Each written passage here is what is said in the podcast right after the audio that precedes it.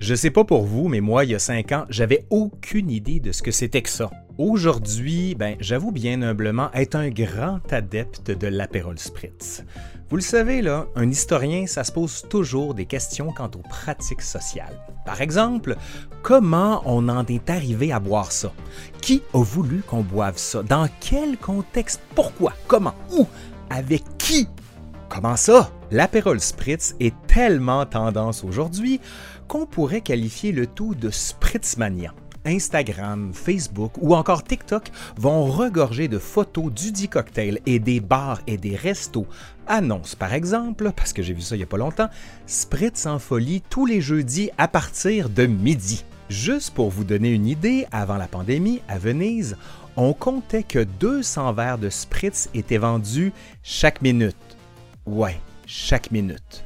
Bon, oui, là, on devine qu'il y a une campagne de marketing assez efficace derrière tout ça. Mais comme vous vous en doutez, c'est pas aussi simple que ça. Il y a aussi d'autres éléments qui expliquent le fait que vous, et surtout moi, là, disons, soyons très portés à consommer cette délicieuse boisson au soleil couchant. Hmm. Allez, aujourd'hui, à l'Histoire nous le dira, on s'en fait une petite rapide sur l'Aperol Spritz.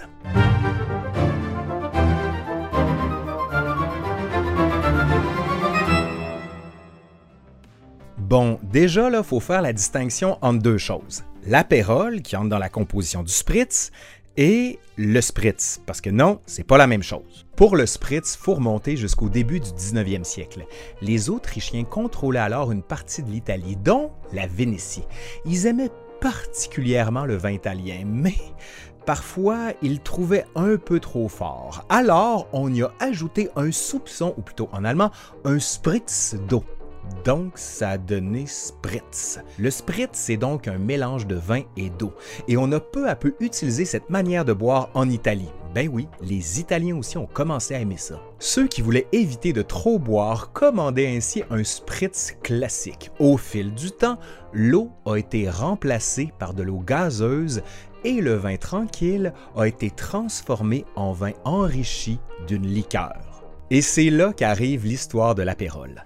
Certains avancent l'idée qu'un certain Bassano del Grappa aurait été le premier à créer la recette d'apérole par le biais d'un distillateur local. Mais cette histoire est cependant moins sûre, dans la mesure où elle a seulement été colportée par la tradition orale. De manière officielle, c'est la famille Barbieri qui est la première à avoir produit l'apérole et l'avoir présenté à la foire de Padoue en 1919.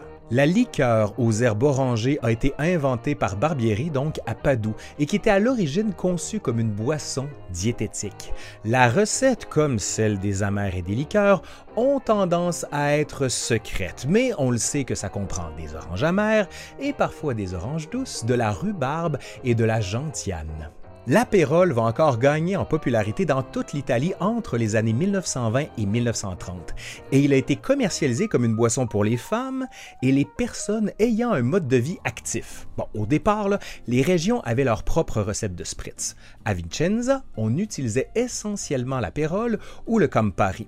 La province de Padoue optait pour le Cinare ou le Ramazzotti. Enfin, la Vénétie avait choisi le Select. La recette d'Aperol Spritz devient ensuite célèbre à la suite d'une publicité télévisée en Italie dans les années 1950. Elle a commencé à se répandre dans le monde au cours des années 1980 et 1990. Donc oui, la mondialisation est très récente. Maintenant, tout ça ne nous dit pas comment l'Aperol Spritz a réussi à conquérir le monde. La conquête commence quand Campari, en 2003, achète Aperol et décide de lancer une vaste campagne publicitaire dont nous subissons encore aujourd'hui les effets. On réalise que les Européens de plus en plus soucieux de leur santé buvaient moins d'alcool et le faisaient moins souvent qu'avant. Plus encore, après la crise financière de 2008, les Italiens vont réduire encore plus leurs dépenses en produits non essentiels. Et pour certains, ben, l'alcool, c'est pas essentiel. Comme Paris fait alors le pari que les consommateurs seront preneurs pour des boissons plus légères et qui s'intègrent dans des expériences sociales ou encore avec peu ou pas de nourriture. On l'associe bien vite à des rencontres agréables, vestiges de la Dolce Vita qui a survécu à l'austérité de la récession. Et comme Paris a aussi eu la présence d'esprit d'associer le nom d'Aperol à Spritz pour lancer le produit. Puis, peu à peu, le cocktail est aujourd'hui un des plus populaires. L'Aperol Spritz était le neuvième cocktail le plus vendu au monde en 2019, faisant pour la première fois le top 10 en raison de sa popularité dans 30% des meilleurs bars du monde. Mais attention, tout n'est pas rose dans le monde de l'Aperol Spritz. En mai 2019, Rebecca Pepler écrivait dans le New York Times un article au titre évocateur The Apple Spritz is not a good drink. Un Aperol Spritz pour Pepler, ben c'est un mauvais choix. Pourquoi? Ben, je la cite. Servi dans des verres à vin géants, l'apéritif sucré est associé à du prosecco de mauvaise qualité, de l'eau gazeuse et une tranche d'orange démesurée. En gros, ce qu'est dit The April Spritz isn't actually good. Selon Pepler, pour être appelé un spritz, une boisson n'a besoin que de suivre vaguement une formule. Trois parties de bulle, deux parties d'amer, une partie de soda. Pour éviter les mauvaises surprises, il faut d'abord se diriger vers le vin mousseux, puis sur la bouteille d'apéritif. Dans la formule 3-2-1, le vin mousseux occupe le plus d'espace et la plupart des spritz sont montés, comme elle le dit, avec de mauvaises bulles. Puis commence ce qu'on peut qualifier de guerre virtuelle du spritz? Alberto Nardelli, rédacteur en chef en Europe chez BuzzFeed News, a qualifié la prise de position de Pepler de pire opinion de 2019. Il a poursuivi en disant Pour moi, l'Aperol Spritz a un goût d'été, de soleil et de bonheur. Food and Wine a même participé au débat en tweetant Aperol Spritz Forever. Cependant, la critique culinaire anglaise et animatrice d'une émission de cuisine, Nigella Lawson, a soutenu le New York Times et elle a dit qu'elle n'était pas la seule.